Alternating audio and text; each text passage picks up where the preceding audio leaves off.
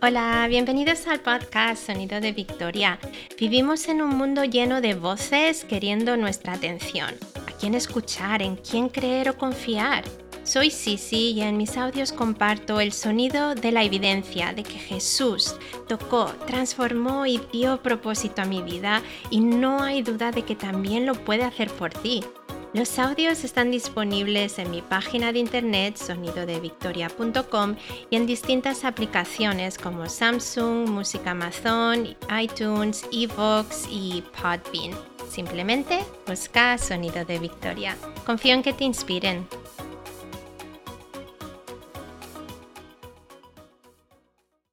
Cada año España celebra el Día del Padre el 19 de marzo y este año me olvidé de felicitar a mi papá. Y es que en Estados Unidos el Día del Padre es el tercer domingo de junio y la verdad es que ya van varias veces que se me olvida felicitarlo en la fecha en que España lo celebra. En sí le felicité unas horas después, al día siguiente. Al llamarle, compartí con mi papá lo muy agradecida que estoy con Dios por el Padre que me ha dado y la gratitud que siento hacia Él mi papá, al poder decir que ha sido parte de mi vida y la de mis hermanos mientras crecíamos. Su responsabilidad de proveer financieramente fue mano a mano con pasar tiempo con nosotros, ayudarnos en las tareas de la escuela, ir juntos al campo, a la playa o a eventos de deporte. Y me gustaría tomar un momento en este audio para darte las gracias de corazón, papá, por tu amor, por tu dedicación, esfuerzo, tiempo, sacrificio, por la sabiduría reflejada en tus decisiones, por invertir en mi vida, por tus consejos y también tus correcciones. Te quiero mucho y te honro, papá. Que Dios te bendiga grandemente. Bueno, pues durante nuestra conversación mi papá me comentó cómo habían empezado a hablar en España de cambiar el Día del Padre por el Día de la Persona Especial, porque no todas las familias tienen la figura del Padre. Y en ese instante supe que tenía que hablar sobre el papel de Dios como Padre en mi podcast este mes. Algo que me llama mucho la atención es que Dios escogiera que la palabra aramea para Padre no fuera traducida en ninguna versión de la Biblia y en ningún idioma. Abba permanece en cada Biblia publicada. ¿Por qué Dios escogería dejar esa palabra en su idioma original? ¿Qué importancia tendrá ese detalle para la raza humana el no haber permitido que se tradujera esa palabra, Abba, Padre? Interesantemente, cuando vas a Israel y escuchas a los niños jugar en el parque, también escuchas Abba, Abba. Así es como se dirigen a sus papás, Abba es papá en hebreo moderno. Pero, ¿qué dice la Biblia sobre Dios como Padre? El Antiguo Testamento dice sorprendentemente poco.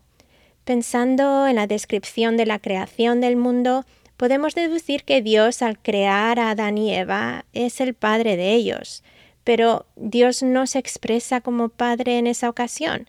Ciertamente puedes imaginar el dolor que causaría a Dios el tener que echar del Edén a sus hijos creados a su imagen y semejanza. Pero de nuevo, Dios no se presenta como Padre en ese momento. No obstante, en el Antiguo Testamento o pacto sí podemos ver unas cuantas veces a Dios como Padre. Por ejemplo, con Moisés en Éxodo 4 leemos, Pero tú le dirás al faraón, Así ha dicho el Señor, Israel es mi hijo, es mi primogénito. Isaías 63 dice, Dios, tú eres nuestro Padre, nosotros somos el barro y tú eres el alfarero, tú eres nuestro Creador.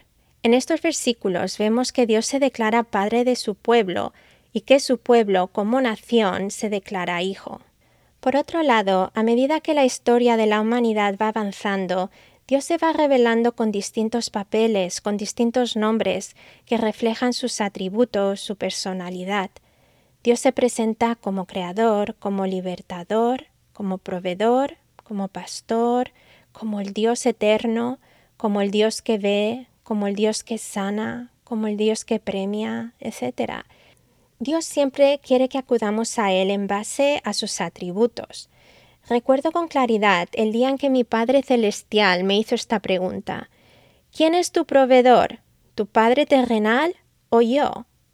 Y es que al principio de estar casada y de haber empezado nuestro negocio, cada vez que tenía una necesidad financiera, acudía a mi papá para ver si nos podía ayudar, y mi papá siempre, absolutamente siempre, me contestaba que sí.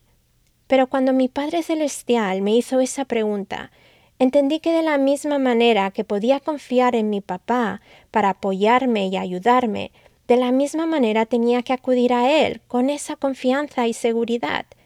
Dios quería que lo reconociera como el Dios que provee. Así que llamé a mi papá y le expliqué que, aunque estaba súper agradecida por todo su amor y apoyo, debía cambiar mi perspectiva y empezar a depender de mi Padre Celestial como mi proveedor. Sin embargo, en el Nuevo Testamento pacto, aunque Dios sigue siendo santo y majestuoso a nuestros ojos, Jesús, Yeshua, añade un énfasis sorprendentemente claro en Dios como Padre. Hacía falta Jesús para mostrarnos las misericordias amorosas de nuestro Padre Celestial, que tanto amó al mundo, que dio a su Hijo unigénito, para que todo el que crea en Él pueda tener vida eterna. Es Jesús quien llama a Dios Abba, Padre. Es Jesús quien nos enseña a orar a Dios como Abba, Padre. Es gracias a Jesús, Yeshua, que sabemos que como nuestro Abba, Dios cuida de nosotros y nos provee. Como Abba, Él escucha y responde a nuestras oraciones. Como Abba nos disciplina, como Abba nos recibe, nos perdona y se alegra cuando arrepentidos volvemos a Él. Es gracias a Jesús que podemos tener una relación personal con Abba, tú y Él. Romanos 8:15 dice, no habéis recibido el espíritu de esclavitud para estar otra vez en temor, sino que habéis recibido el espíritu de adopción, por el cual clamamos, Abba, Padre. Aun cuando fue Adán y Eva los que desobedecieron a Dios, su Creador, su Padre, Abba jamás abandonó a la humanidad, jamás abandonó la idea de unir lo que Adán y Eva rompieron, el núcleo familiar y el papel de Dios como Padre él nos impartió vida y Él se comprometió con ella. Por eso Dios proveyó la solución. Y es en Juan 14:6 que podemos leer, Jesús le dijo, yo soy el camino y la verdad y la vida. Nadie viene al Padre sino por mí. Eso es todo lo que necesitas saber.